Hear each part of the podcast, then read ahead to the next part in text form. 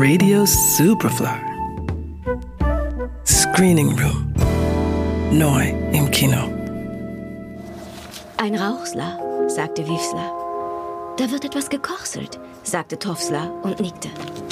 Dann machten sie sich auf den Weg hinunter ins Tal und unterhielten sich dabei auf jene seltsame Art, die nur den Tofslers und Wiefslers eigen ist und nicht von allen verstanden wird. Aber die Hauptsache war ja, dass sie selbst wussten, um was es ging.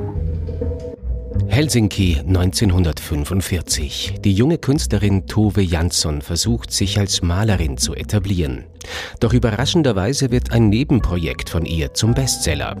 Ihre Comicgeschichten der Mumins, kleinen trollartigen Wesen, werden von einer Zeitung gedruckt und machen sie weltweit bekannt. Der Spielfilm Tove widmet sich der turbulenten Biografie der finnischen Künstlerin Tove Jansson.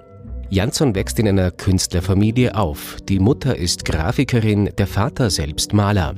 Sein konventioneller Stil behagt der rebellischen Tove jedoch ganz und gar nicht. Er dagegen blickt verächtlich auf ihr Comic-Nebenprojekt.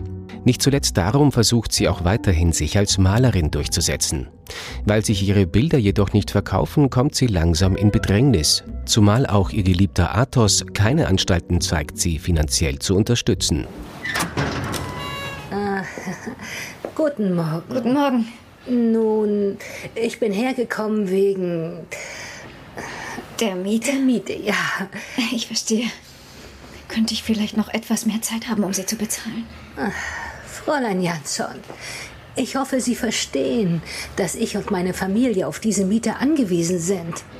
Erst durch ihre Geliebte Vivica erkennt sie, dass sie mit ihren Mumins etwas ganz Besonderes erschaffen hat und entschließt sich endlich, die illustrierten Geschichten an eine Zeitung zu verkaufen, mit durchschlagendem Erfolg. Gefallen dir meine Bilder?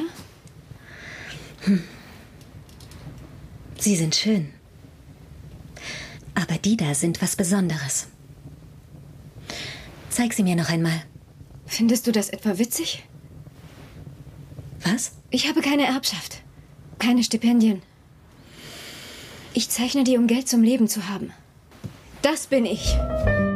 Die Bücher und Comics über die Mumins sind in 40 Sprachen übersetzt worden und sind schon generationenübergreifend gelesen worden.